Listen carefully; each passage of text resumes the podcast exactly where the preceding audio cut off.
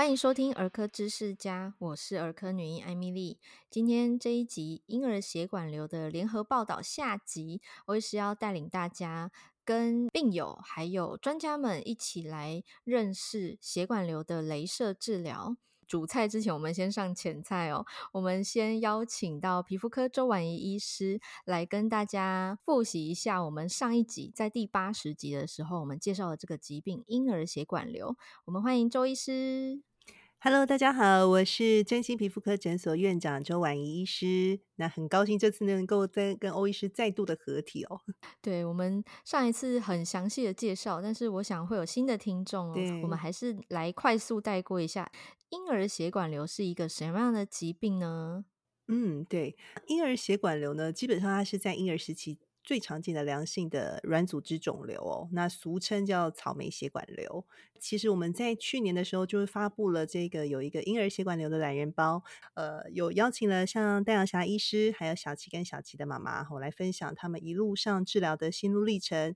大家如果喜欢看文字，可以看文字版的懒人包；喜欢用听的呢，可以听这个欧医师的 podcast。那如果喜欢看影片的呢，我们当时有录了一个婴儿血管瘤的卫教影片，欢迎大家随时再复习一下哦。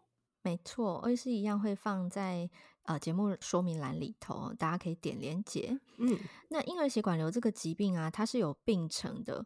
我们今天要介绍的这个镭射治疗是在快速生长期之后嘛？对。比较稳定的时候，对，我还是请周医师跟听众科普一下哦，他的病程是分了呃哪三个阶段呢？哦，是它的病程分成就是前驱期，在出生的时候比较不明显的时候，嗯，那接着在一到三个月大开始会出现一个快速的生长期哦，大概在五个月的时候会结束，那最后呢是到缓慢的衰退期，那这时候也是镭射可以介入的这个时机哦。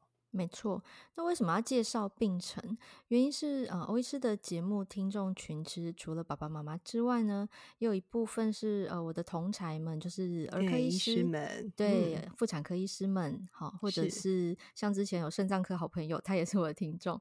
那我们要介绍给大家知道说，诶，这个疾病在我们基层医师的角色很重要的任务是。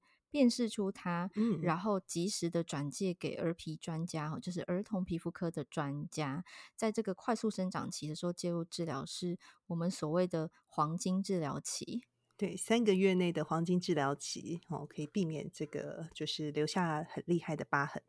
讲到这个疤痕啊，其实很多家长，甚至广大的儿科医师们，或者有一小部分的其他科医师们，可能。会认知的是学生时期学的旧观念，嗯，大家都以为他会自己好，不留痕迹的那种好，嗯，是是是，但真的是这样吗？对，那其实血管瘤不同的位置或分布，吼，预后其实不太一样，吼，那大概有四成不留痕迹，那六成会留下凸起或是有凹陷的这个状况，特别是如果你的病灶是比较厚，或是在比较重要的位置，吼，比如说脸或是呃胸部的地方，哦，所以这个其实一旦留疤或是毁容，真的是后悔莫及。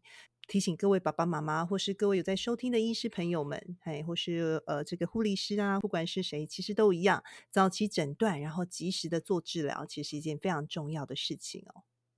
没错，因为其实刚刚婉莹你有提到一个很重要的观念，是这个严重的话，万一是在重要的器官，比如说眼睛啊、耳朵啊，它可能影响视力、影响听力。对，哦，如果在嘴唇，那呃，嘴唇的病灶，就上次我们有听石医师讲，就是他遇到一个困难 case，里面有 ulcer，然后还有是呃，就是有溃疡，溃疡然后还有感染。对，那还会出血。对，对这治疗上面是真的是比较棘手，这就是为什么呃要特地做一个这样子很完整的卫教，有音频有视频，然后还有懒人包提供给大家，请大家多多分享。真 的欢迎按赞分享。对，那呃讲到这个血管瘤的治疗，我们今天要琢磨的重点在于镭射治疗。对，因为毕竟它是一个呃。不为人知哦，大家比较陌生的。对对对。那其实安安爸爸有说，当年安安治疗前，他广大的搜寻网网页都是没有没有在提这件事。对，还好我们最近懒人包有洗版了一下，最近我们的 Google 前三名就会出现我们这个婴儿血管瘤的懒人包，所以欢迎大家分享正确的资讯哦。真的，哎，婉莹，可不可以请你也是稍微跟大家介绍科普一下这个镭射治疗它是怎么一回事呢？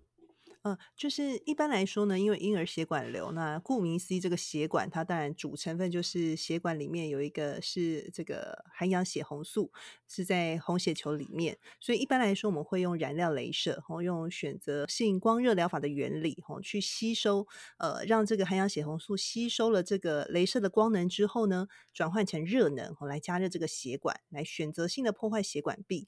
而且呢，不会伤害周边正常的皮肤组织。那既有这样子的一个原理，去破坏掉血管瘤这些残余的血管。哦，所以这个就是呃，之所以镭射治疗有它的角色在。嗯嗯嗯嗯。前面一集我们有提到这个小琪的治疗，它是有口服的药物，是以及后来用外用的药物。嗯，但是有一群小朋友，他的血管瘤可能类别是比较棘手的，比较深层，然后比较巨大。是我们所谓内科治疗到了一个极限之后，嗯，这样稳定的时候比较稳定，但是药物能做的也有限了。对，有一些残余的血管扩张。就是俗称的这个红红的疤也好，血丝啊，对，对然后颜色啊、嗯、凸起或凹陷，对，对，对，对，那这个时候就是需要用镭射治疗来让整个残余的组织，呃，可以在美容上啊、美观上降低视觉上的那种就是震撼的感觉哦，对。所以，这个镭射治疗是在我们的皮肤科专科医师，尤其是儿童皮肤科的专家哦，在他们经验丰富的治疗之下，可以达到很不错的效果。就如同我们呃分享的安安的故事，是。诶，可是讲到镭射啊，其实我相信，呃，就是网络上你搜寻啊，就算你直接打染料镭射好了，嗯，可能一般民众很难直接找到。关于染料雷射治疗婴儿血管瘤的一些呃知识性的内容，是不要说学术，学术可能他们也无法啦，但是知识性的内容可能会有一点难哦。对，所以我们又很有强迫症的再度做了一个婴儿血管瘤懒人包之你不能不知道的雷射迷思。想要知道更进一步的内容，或者想要复习的话，那也欢迎点进去，欧医师会提供这个链接给大家哦。那今天其实除了跟周医师一起跟大家复习婴儿血管瘤的基础知识，还有告诉大家有懒人包这个实用的资讯之外，其实周医师有特地邀请到我们儿童皮肤科的齐老，像齐老好像很老，但是就是我们的大大师啊，我们的老师是美丽的大师，真正的专家哦，也是我们台大儿童医院皮肤科的戴阳霞医师来跟大家解惑。我们欢迎戴医师。大家好，我是台大儿童医院小儿皮肤科主任，非常高兴今天又来到这个录音间。谢谢戴医师愿意拨时间来到我们的儿科知识家，跟大家分享专业的知识。那前面因为有跟周医师一起跟大家科普过，就是什么是血管瘤，所以在这边我想要邀请戴医师，呃，因为您非常的。经验丰富。那我记得啊，我在医学生时期，甚至当年我跟您门诊的时候，那个时候的我都还停留在很传统的认知，就是血管瘤自己会好。可是这个祝福已经是被打破了，它并不是一定会好的一个病，对吗？嗯、没有错，因为医学一直在进步。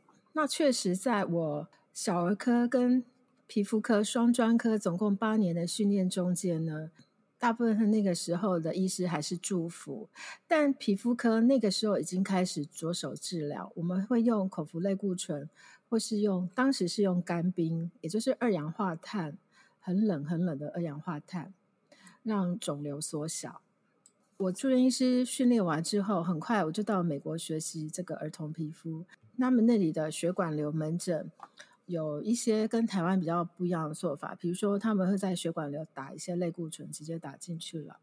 呃，当时他们可能会打一些染料镭射，或是甚至做化疗，因为不是每一个 case 对口服类固醇都有反应，极度难治疗的案例，而且造成容貌上极度大的伤害的话，他们会在早期呢就给予化疗，让肿瘤缩小。那二零零八年是在法国意外发现加护病房中，呃，有心脏病的小朋友，然后同时脸上有一个很大片的血管瘤。他意外在离开加护病房两个月之后，肿瘤大概就消失了一半。他们就高度怀疑，就是跟心脏用用药有关的药里面，可能有一个啊、有意外的惊喜，就是可以缩小这个肿瘤。后来他们发现，就是一个降血压的药。那之后，这位医师呢就做了几个临床测试呢，证实的确是如此。之后，这位法国医师也因此拿到专利，同时呢交给法国的药厂制造，其实就是老药新用。那随即是在二零一四年，在美国 FDA 拿到一个 license，可可以在全世界这个药用来治疗婴儿血管瘤。那当时从发现二零零八年到二零一四年中间呢，是没有正式拿到 license，但是这个药呢，其实已经非常古老，过去常用来治疗很多大人跟小孩的心脏病或是血管疾病。所以它的药性呢，每个医师都相当了解，而且嗯，极少发生意外。那几年当中呢，也解救了全世界至少数十万以上的小朋友，非常的成功。那我每隔大概两年到三年会到美国去参加美国的皮肤科年会，每次都是很密集的三天的继续教育。一直到现在，从二零一二年到现在，事实上我的门诊也超过十年有用这个药，配合局部的用药呢，事实上是相当成功的治疗。没错，我们在上一集看到，呃，小琪哈以及小琪妈妈有现身说法嘛，他们其实就是戴医师的病人，也就是说，我们透过口服的药物以及外用的药物，啊、帮助小朋友治疗这个脸上的婴儿血管瘤，达到一个很不错的外观上的恢复。呃，我们在一般社交距离看小琪的状况是，你看不出他脸上有痕迹的。那也像我们今天镭射治疗的这个小病人和安安，他也是你在呃正常互动的状况下，其实没有很仔细、很凑近去瞧，你看不出来的。那这就是为什么我们今天要做一个特别节目，专门针对婴儿血管瘤的镭射治疗。跟大家科普，哎，这个东西的存在，其实染料镭射并不是一个很新的科技哦，它是一直存在的一个一个机器啦，只是说它应用在婴儿血管瘤上面，它有它的独特以及它的专业，那也不是呃，就是说我们一般人打染料镭射不是为了婴儿血管瘤嘛，所以针对婴儿血管瘤的这个镭射治疗，其实是专门由儿童皮肤科的医师来做。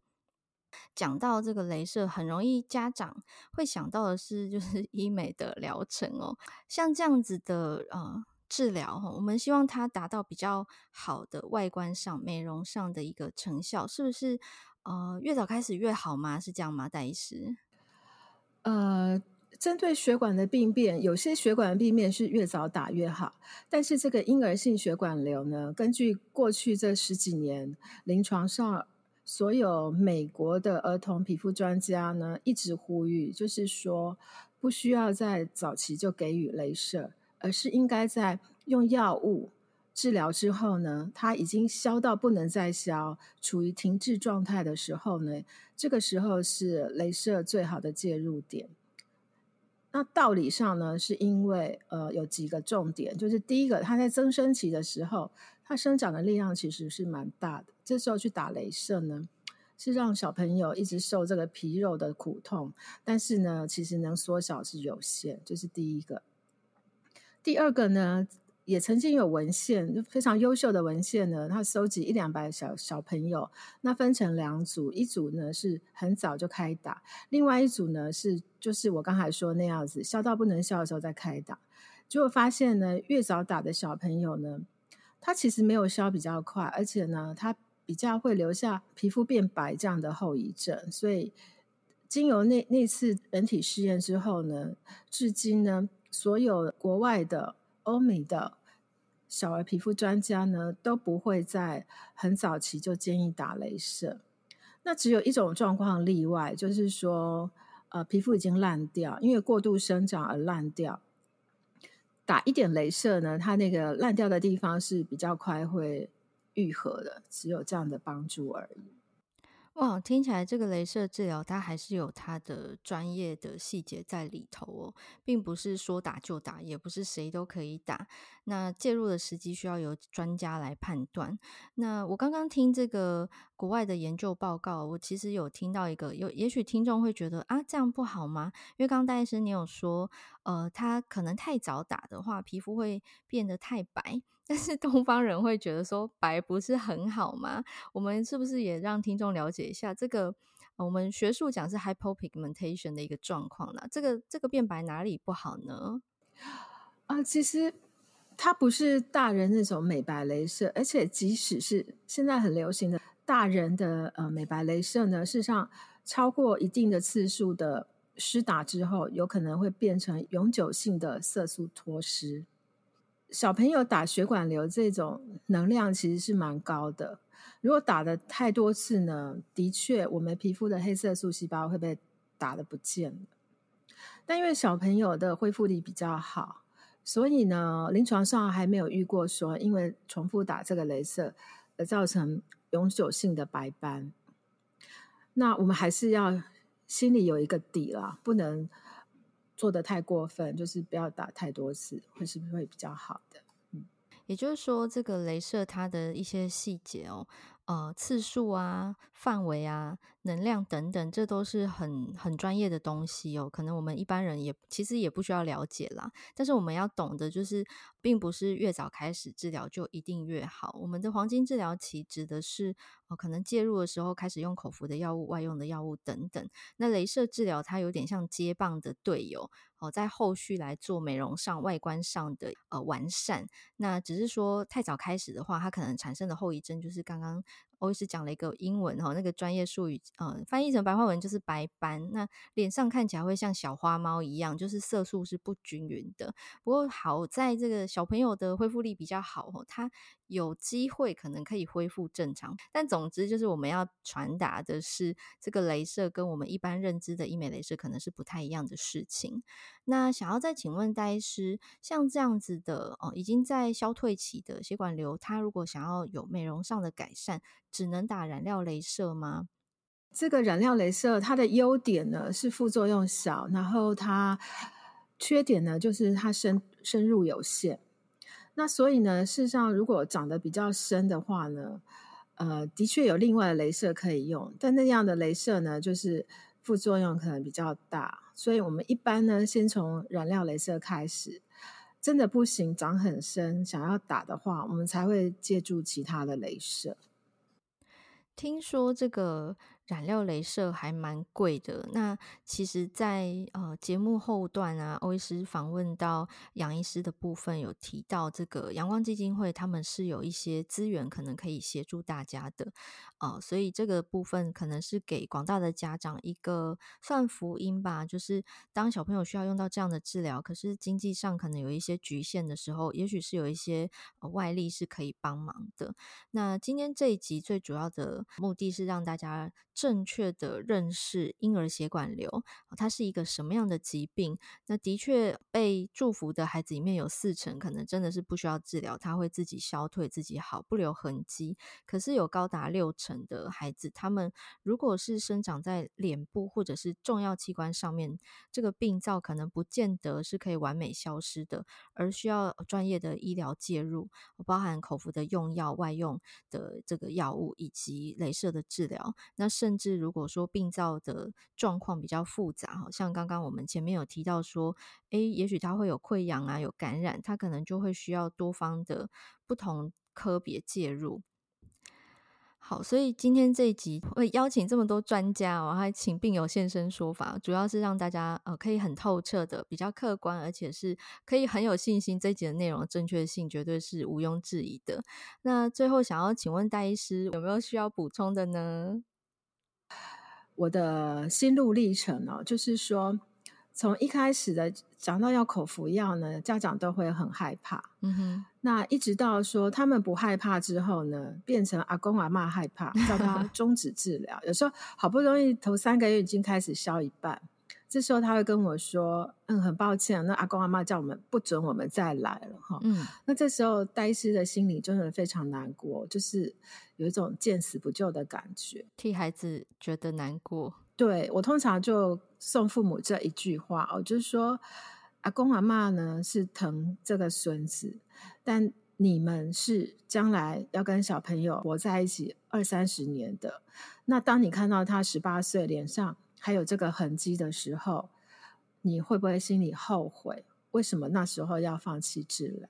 那你的心里会不会真的就是更多的遗憾？我都是呃，请他们回去再劝阿公阿妈哈。这样每年大概有两三个这样的 case。那其次呢，就是打雷射。打雷射这件事情呢，通常第一次小朋友在那个陌生的环境，在那个。因为机器看来就非常冷冰冰，小朋友不会喜欢的。对，那个房间非常的冷，我觉得进去哦，其实有一种阴森森的 感觉。小朋友就开始脸色都变了哈，那家长就会很心疼。那小朋友第一次因为不知道我们要做什么，他很害怕。当雷射一打下去，通常是狂哭啦。其实没有那么痛，因为我们已经上麻药，但是他狂哭的。结果家长都会认为说：“哎，这医师是不是太没有爱心了？明明很痛，说成不痛或怎么样？”嗯哼。那通常要到第三次呢，小朋友才不哭，家长的脸色也才缓和下来。我作为一个台湾治疗血管瘤的先驱者呢，事实上我在头三年遭受到的白眼呢，是是比鼓掌还多的。这个白眼来自于第一。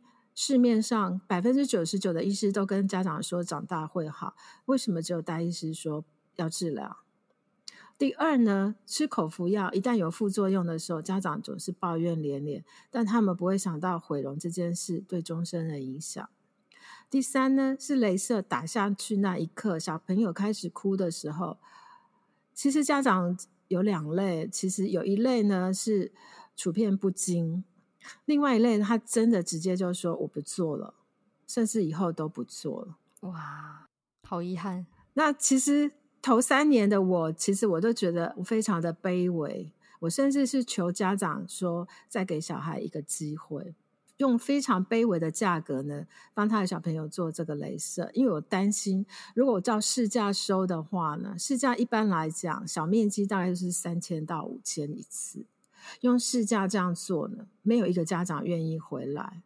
这一点我觉得蛮奇怪，因为老实讲，现在太多年轻的妈妈或是中年妇女，他们去做一次果酸换肤，做一次镭射，做一次什么什么医美，都是上万的。可是血管瘤镭射治疗，老实讲，也是一种美容。其实他们不愿意。为小朋友付出，这也是蛮超出我的期待的。也许可能因为政府给小朋友福利太好了，看一次医生三岁以内只要一百块，拿药也几乎少少的钱，所以是不是已经非常习惯，就是用很少的代价获得很好的医疗？对。可是，一旦面对救他的脸需要稍微高一点的钱，两三千块。其实很多妈妈都不愿意付，十个妈妈九个不愿意付，这也当初超出我的期待哈，所以我必须借这个机会沉痛的呼吁，请妈妈想一想，你烫一次头发是多少钱？吃一次把费是多少钱？做一次脸是多少钱？做一次 SPA 是多少钱？为什么小朋友打一个两三千块的雷射会嫌贵，然后不愿意来打，不愿意给小朋友一个机会呢？好，这是我。非常沉痛的呼吁，我超级感谢老师，你替我们，我们基层的医生，其实有时候某种程度我们也是很被当服务业对待。我我常常也会觉得说，是不是因为国家的福利政策太好了，健保太廉价了，大家不懂得珍惜医疗的专业哦。不要说珍惜，可能连基本的尊重有时候都没有，真的是像你说的很卑微，是。真的觉得就是，哎，你们就是应该像得来素一样。对，我常常有时候我会认为说，难道我的专业只值一百块？我就是那一百块的医师吗？对，嗯，其实老实说，到外国去学这么多技术回来，我们花的学费是数百万之多，真的，真的是，呃，国家给小朋友福利是很好，但不应该建立在医师的卑微上面。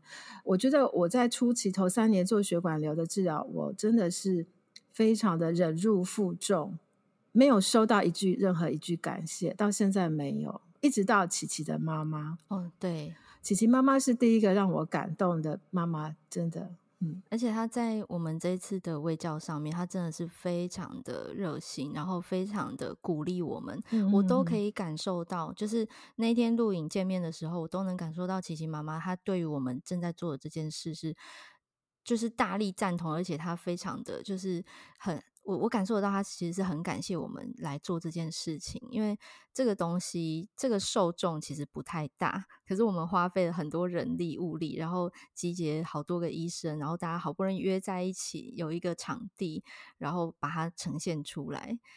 呃，之所以会做第二集续集哦，是欧医师大力参与的原因之一哦，就是想要让听众朋友 知道背后的故事，这有点像幕后花絮，可是我很想要让大家知道，对。这个其实非常的重要。我希望我们不要再这么卑微从事这个行业。就是它有百分之四十，如果是因为血管瘤，有可能会严重的变形或无法挽回，之后再花几千万的整容术都无法挽回的状况之下，为何不用几千块的雷射来解救小朋友的脸？这个观念真的要改。对，这个关于血管瘤会自己好这个传说，大家今天听完，我希望你们什么都可以忘记，就是不要忘了这一段。嗯、血管瘤只有四成可以是很幸运不留痕迹的，但是其实超过一半吼是会留下疤痕。嗯，长大后你才要花钱整容也好，镭射也好，它终究是会留下一些。遗迹它不会完好的，很平整，很看不出来。嗯，就是像呃，我们今天的琪琪或者是安安，他们的成果这么好，是因为他们在黄金治疗期就开始接受正确的治疗，给专家治疗。哦，好，对不起，可是我也是有点激动哦。那我们回到 正题来，今天讲这个婴儿血管瘤的镭射治疗啊，哦，不知道老师你有没有什么样的一句话或一段话可以作为总结呢？血管瘤呢，是一个有起承转合的病，它在起承转合中呢，要用各式各样的工具呢，达成最好的疗效，而且它的时机很重要。什么时机开始吃药？什么时机开始擦药？什么时机开始打雷射呢？这样的经验的养成呢，绝对是需要五六年的时间，上百个案例才有可能形成一个很成熟的治疗。所以，我希望各位家长呢，相信专家，而且遵守专家的建议，才能给小朋友一个美好的未来。真的是如此哦。有时候在儿科诊间，我遇到家长，如果他 用他 Google 不知道哪搜寻来的一些奇奇怪怪的不是知识的内容来 criticize 哦，我们的确哦，在医疗的场域会遇到这样子的窘境，就是。哦，可能因为 Google 太多资讯了，那家长也许他看了他看得懂的，看了他信任的网红或者是呃其他的家长经验，然后他把它套用在自己孩子的病情身上，然后就认为那个才是正确的，这的确会造成医病关系的一点点张力，有的时候。比较遗憾的话是会耽误到小朋友的治疗哦，非常感谢戴医师的呼吁。那接下来下一段呢，欧医师会带大家来听听我们今天现身说法的个案哦，安安以及安安爸爸分享关于他们治疗婴儿血管瘤过程中雷射治疗的故事。那最后会有两位我们儿童皮肤科专家的短短的采访哦。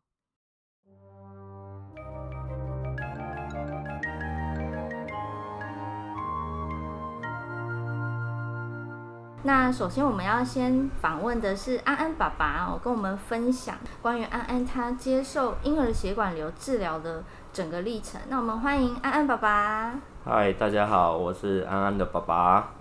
安安，你要不要跟大家打招呼？嗨，我是安安。好。OK。最初啊，你发现他有婴儿血管瘤，整个在就医之前，你做了哪些事情啊？一开始的就医是因为那时候还在那个妇产科里面嘛，那哦、刚出生，对，刚出生的时候，也就是护士小姐有通知我说啊，那个安安脸上有血管瘤，嗯。呃，应该是说一开始人家是介绍我去卢岩中心，嗯，那时候那个卢岩中心的医生，因为他也不是专门在治疗这个的嘛，是，呃，医生是跟我讲说这没关系，这会消，嗯，后来他有有需要再继续去打针嘛，然后预防针，因为打预防针的时候，儿科的医生就跟我说，我开一张转诊单给你，请你去看一下。看可不可以去治疗这样子。OK，所以最初呢，就是在小朋友刚一出生就发现他在嘴唇那个地方，对，有这个红红的、突突的吗？呃，那时候还没有吐。OK，就是很红的一个婴儿血管瘤。是。然后呢，呃，透过小儿科医师的转诊，去到皮肤科医师的诊间。是。然后就开始治疗了吗？我那时候去的时候，我其实我印象很深刻，因为杨医师的那个挂号很难挂。然后那时候我已经挂到五十几号了。然后其实我们那天从早上到下午才看到医生。杨医生看到我的第一句话是跟我讲说。这个时候来的刚好，因为那个时候大概两个多月，快接近快三个月。他那个时候嘴巴已经红了，你知道吗？非常红，像草莓一样红。嘴巴里面，因为他的指甲比较长，他去划到他自己的那个嘴唇的内侧，所以他嘴唇的内侧其实已经溃疡了。哇！对，所以我们那时候就很担心这件事情，所以我们就积极治疗，看看会不会状况会好一点这样子。所以就开始了服药，就是吃药，对不对？对，吃药。吃药吃了多久啊？那个时候？吃药吃了一年多一点。哦，所以吃到他满周岁了，这样子。哎、欸，一岁多了。一岁多了。对，那时候吃到一岁多了。OK，那我很好奇，想要问爸爸，就是你在这个将近一年或者说一年多的治疗过程中，有呃，比如说网络上搜寻资料，总是会有一些呃很很混杂的资讯啦。那时候内心有没有动摇过啊？就是会会不会担心说真的会好吗？这样子？当然，网络上有很多的资讯，不管是偏方啊，或者是说这些东西，嗯、可是因为医生是受过专科训练的嘛，那所以有些 Google 的资讯是用来作为参考，那当然也是听医生讲。嗯、那医生希望我们怎么做？例如那时候我印象超级深刻的那个杨医生，一开始是两个礼拜回诊一次，然后再来四个礼拜回诊一次，然后之后。每个月都要回诊，所以我那时候每个月都在请假，就是用特休啊，对，特休都用光光了。哇，就是他的生命的第一年，爸爸把自己的特休都拿来陪伴安安治疗了。是。那后来是什么时候开始接受镭射治疗啊？镭射治疗大概是一岁四个月了，也就是已经服药也也真的是满一年了。对。那我相信对家长来说，镭射治疗，大家第一个印象可能会想到的是美容的那种镭射，是应该是很少听到说，欸，小朋友居然要接受镭射治疗，总是会有一些呃陌生嘛。那那时候。你你也是应该是搜寻资料，对，我那时候也是搜寻，应该搜寻不到，对不对？对，搜寻不太到。这就是为什么我们今天要做婴儿血管瘤镭射治疗的这个特辑哦。是。像安安这样的孩子，他接受了镭射治疗之后，欧医师先剧透一下，就是他从非常红，像草莓一样红的这个血管瘤的状态，然后到现在长大后是几乎看不见痕迹哦，就是免于毁容的后果。这个治疗就是为什么我们要宣导它。那在家长端，在治疗过程中，你觉得最困难的事情是什么？最困难的事情其实是看小孩子躺在那边的时候，就是打镭射，打镭射的那个状况，两个大人要抓，哦、然后要固定孩子，对，因为他会挣扎，然后那个燃料镭射他哒哒哒哒就是。会有烧焦味，那时候真的第一次真的很心疼，你知道吗？就看着快眼眼泪都快掉了吧？对，对，尤其孩子还那么小，才一岁多。对。所以整个镭射的过程其实是小朋友是清醒的。对，是。然后呃需要大人来协助呃固定它，让它不要乱动，以免镭射打到不该打的位置。对，是。随着这个一次又一次的治疗啊，就是过程中有没有发生什么其他的事情，让你觉得哎很值得跟大家分享？如果遇到问题，就是面对问题解决问题嘛。是。那现在这几年是有比较好一点，因为原本的血管瘤治疗都是。就是要长大到了变形了之后，后续才能去做治疗。好像也是安安之前前几年才有药可以去抑制他的血管瘤的增长。对，对这边补充说明一下，我们婴儿血管瘤的用药啊，它是意外发现的，就是它本来是一个降血压的药物。然后为什么会用在孩子身上？是因为呃，当初就是有这个重症的病患，然后需要用，哎，就发现说这些病患用了这个血压药之后，居然身上的血管瘤消了，好，才意外发现说原来这个药可以用在小朋友的治疗。那这个已经是呃通过呃美国 FDA 合可的一个治疗吼，所以它不是什么偏方哦，它就是一个 gold standard 黄金的标准这样子。那宝宝刚刚提的就是这件事情也是。不久前哈，就是最近十年的事情。好，那所以那时候镭射治疗对你们来说应该是更新。对，因为网络上完全没有人找不到，没有人写过，真的没有人写过。只有你找燃料镭射去找到，就是、嗯、哦，你可能燃料镭射它的作用是什么？可是针对于血管瘤治疗的这一块是完全没有没有提的。那因为是杨医生已经跟我治疗安安已经治疗一年多了，那我们当然是呃相信医生嘛。那一开始其实也很挣扎，说实话，因为毕竟他自费，对，而且你没听过，就说用在这个治疗上面，然后你也不知道效果如何。对，所以那那时候第一次打的时候，他整个嘴巴这里啊都、哦、都是肿起来。我印象中他。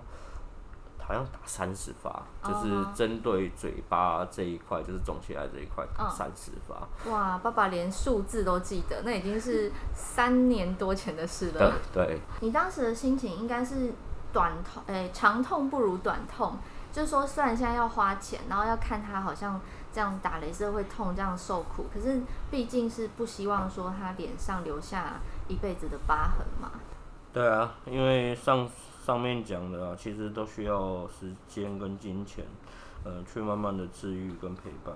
嗯，然后还有镭射了之后啊，照顾也要小心谨慎，因为它会脱皮，会反红，然后要注意防晒。杨医生那时候是有跟我讲说，阳光基金会是可以申请脸上的那个镭射的补助。嗯，但是我我觉得这个东西是在我们的能力范围可以负担的啦，所以其实我们从头到尾。呃，七八次吧，都是全自费的。OK。那其实我非常谢谢杨律师啊，因为我女儿现在快五岁了嘛。嗯。那健康活泼，其实好吵。脸上是完全没有留下任何的印记了。如果没有很非常仔细看的话，其实看不出来耶。就其实真的看不出来。你要对比之前的那个状况的话，其实是差。非常非常多的啦，对，没错，大家可以看一下，就是欧医师会在呃我们节目资讯栏里面啊放入呃今天整个卫教系列的文章跟影片的连结，大家可以去看一下那个照片，就非常感谢安安爸爸同意我们分享安安当初的照片跟现在的状况。那欧医师本人看到安安，就是我看不出来他脸上有痕迹，嗯，就是跟一般的孩子完全没有没有发现说，哎，有留下什么样的呃。这种需要遮掩的疤痕，我觉得这应该也是我们为人父母也没什么奢求，就是希望孩子健康长大这样子。那只是女孩子，对，脸上不要留疤就好。嗯，妈妈说的没错。我觉得它是一个很大的祝福，嗯，就是为人父母给孩子健康的成长是一个非常非常大的祝福。嗯，幸运的人一生都被童年治愈，不幸的人一生都在治愈童年。这段话对我来说，嗯、或者是对我在养育呃两个小朋友来说，是我们希望给我们的孩子一生美好的童年，就是就这样子。不管是脸上的，或者是说他在生活上的，我不想要安安留下呃这个天使的印记一辈子啊。真的，因为如果他从小啊上学啊，同学不懂事，然后乱取绰号啊，无心的取笑。可能留下那个那个伤哦，嗯，就像爸爸刚刚分享的这句话，一辈子在治愈他的童年那个伤，真的是天下父母心，我不讲可怜，因为我我不觉得这是可怜，我觉得这是非常大的。对孩子的爱，就是我听你们在治疗那个过程中，包含年假特休用光光啊，包含要自费镭射啊，还有那个门诊要等候啊，然后用药，其实喂小孩吃药也不是那么简单的事情。整个过程到现在这样有三诶四年了，对不对？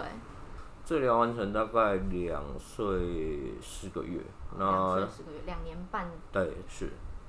那最后，我想要请安安爸爸跟听众朋友们分享，尤其是家长、病友家长们分享啊，因为血管瘤的治疗，你有什么想要跟他们说的一句话吗？不要误信偏方，然后相信儿童皮肤科专科医生的呃治疗。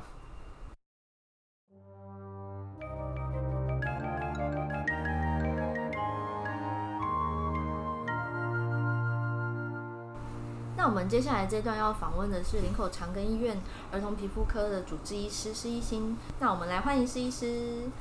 大家好，我是施一新。呃，想要请问主任，就是在近期治疗过的这个婴儿血管瘤的小病人啊，有没有什么样特殊的案例让你印象深刻呢？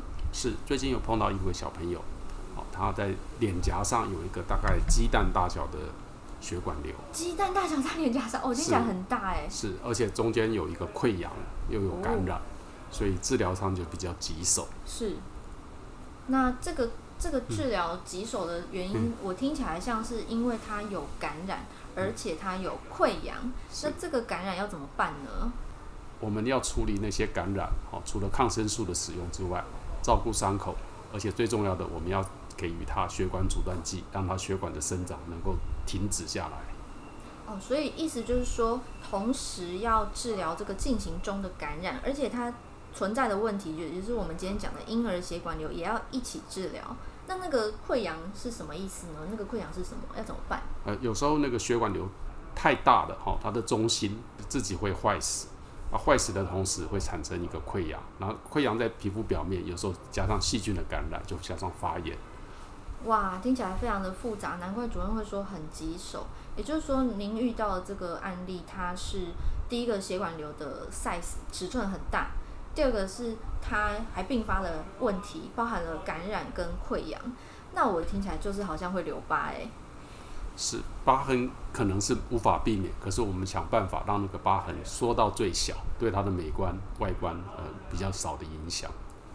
对，毕竟是在脸颊上面哦，这个外观，嗯，一定程度会非常容易影响到呃小朋友的成长，因为可能自信啊，然后同学乱取绰号啊，嗯、甚至言语霸凌都会出现哦。是的，所以能够及早的介入，及早的治疗，会有比较好的美容的效果。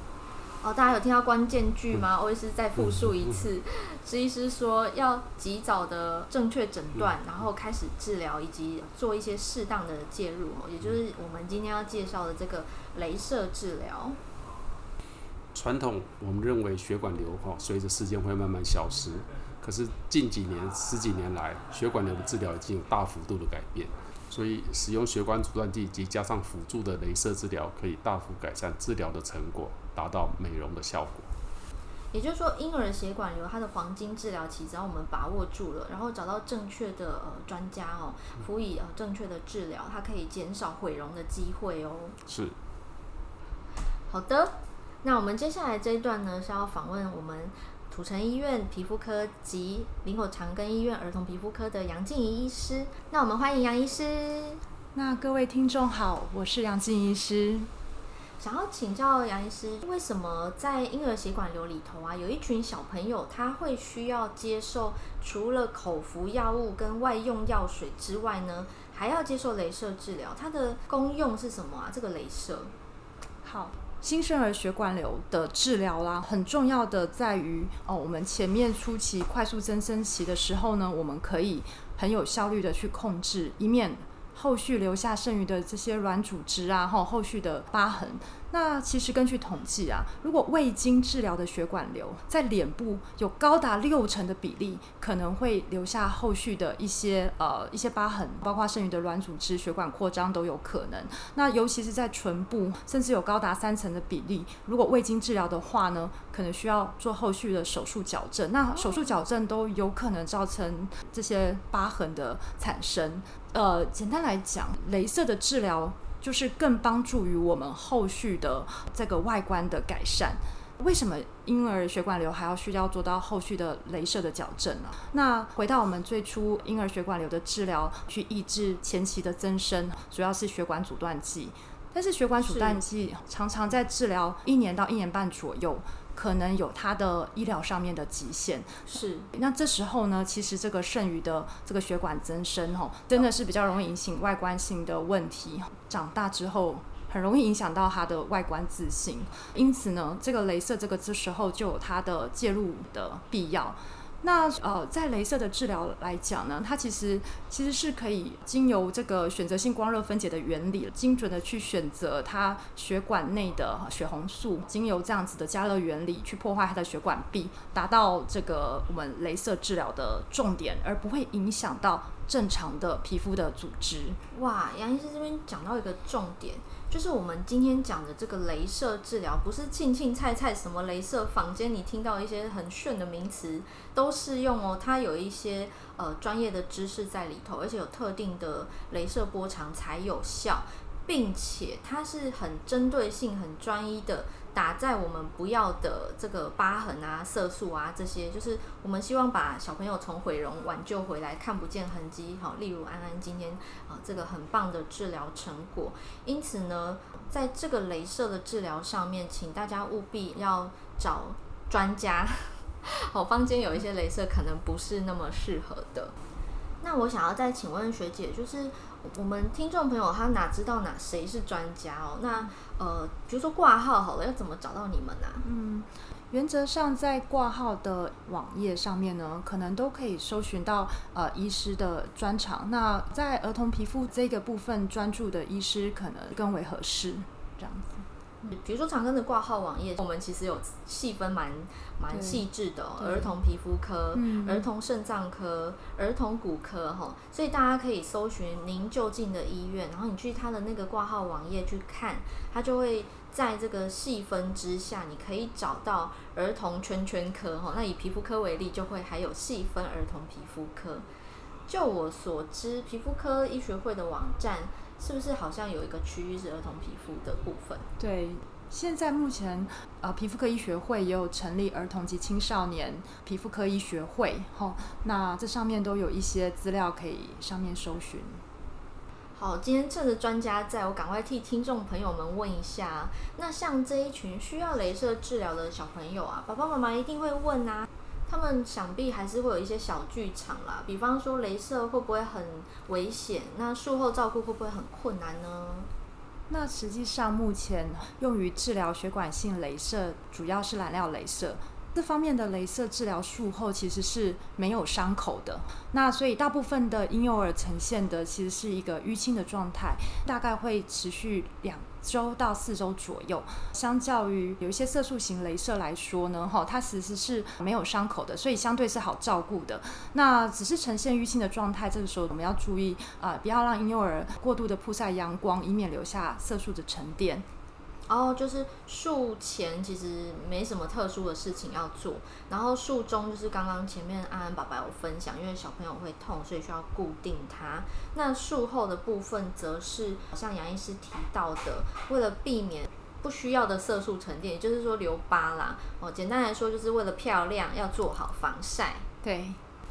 好，所以今天我们了解到婴儿血管瘤的治疗啊，除了我们上一集提到的口服药物、哈血管阻断剂以及外用的药水之外啊，其实还有一个武器可以帮助小朋友尽可能不要留下疤痕，那就是镭射治疗。那今天邀请到杨医师跟大家分享这个染料镭射，其实它没有修复期，哈，它术后也没有伤口，但是就是有一些淤青，然后要做防晒。